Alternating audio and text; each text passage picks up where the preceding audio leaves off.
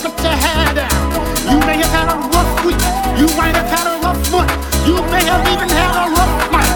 But tonight is your night. Tonight is the night when you make the decision. No matter what's going on in my life, I choose to